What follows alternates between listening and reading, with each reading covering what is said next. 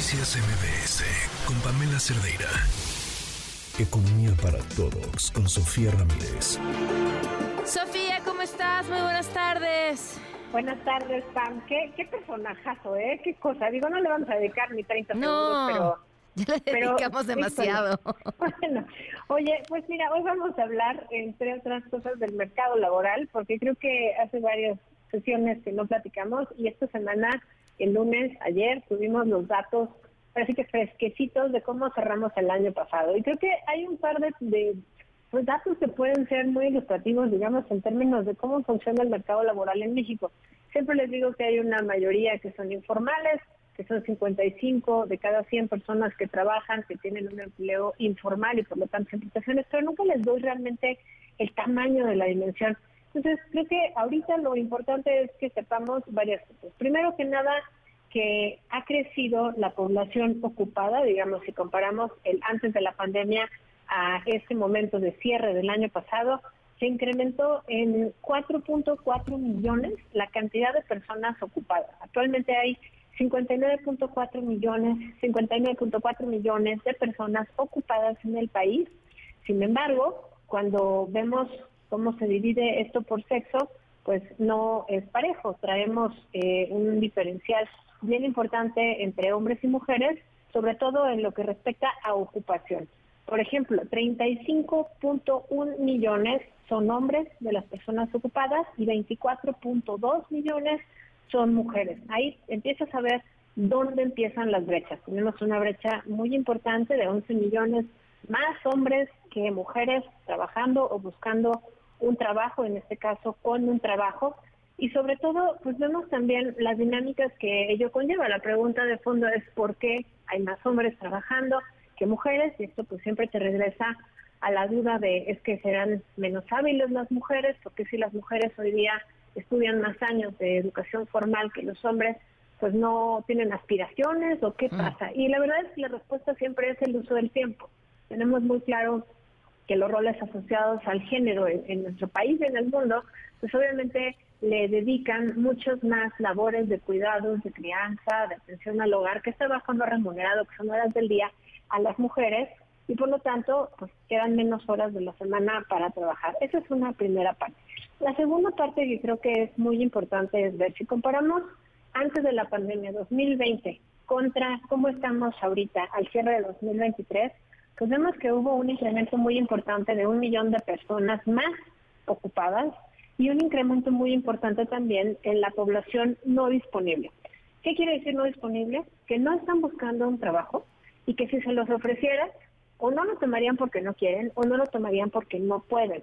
Lo cual me lleva al tercer punto. Estamos hablando que 2.8 millones de personas que están dentro de este grupo de no disponibles señalaron un interés por trabajar, pero su contexto no se los permite. Entonces, estamos hablando de cuando alguien dice las estancias infantiles eran un foco de corrupción, lo que está obviando es que existen 2.8 millones de personas que posiblemente no todas se refieran justamente a menores o infantes que pudieran dejar a cargo de la estancia infantil.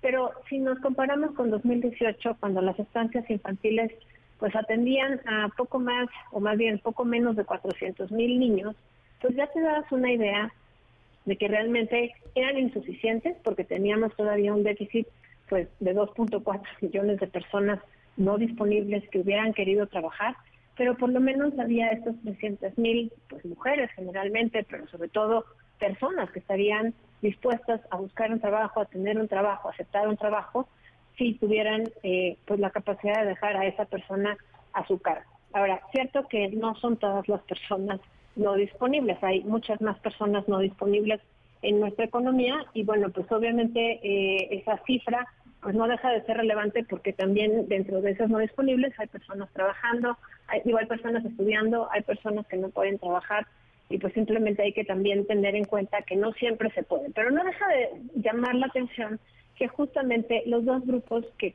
incrementaron su número de manera importante son la población ocupada, insisto, en un millón de personas, y población no disponible en 675 mil personas. Hay dos grupos, el resto de la población en edad de trabajar, que disminuyeron, que son la población desocupada y la población disponible.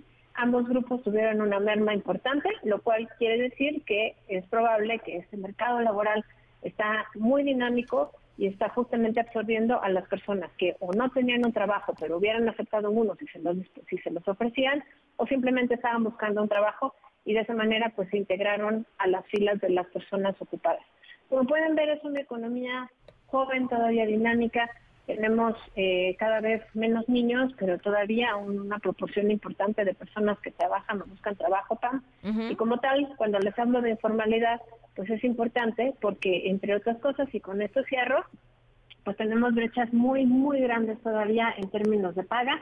Por ejemplo, un hombre en un empleo formal gana 13 mil pesos, una mujer en un empleo formal gana 11 mil 400 pesos, todos estos son promedios nacionales, pero ahora vete para atrás, un hombre en un empleo informal gana 7 mil 487 pesos, eso es casi la mitad de un hombre en un empleo formal, pero una mujer en un empleo informal, gana en promedio 5 mil 240 pesos, lo cual es menos que el salario mínimo, que está en 7.500 pesos números redondos.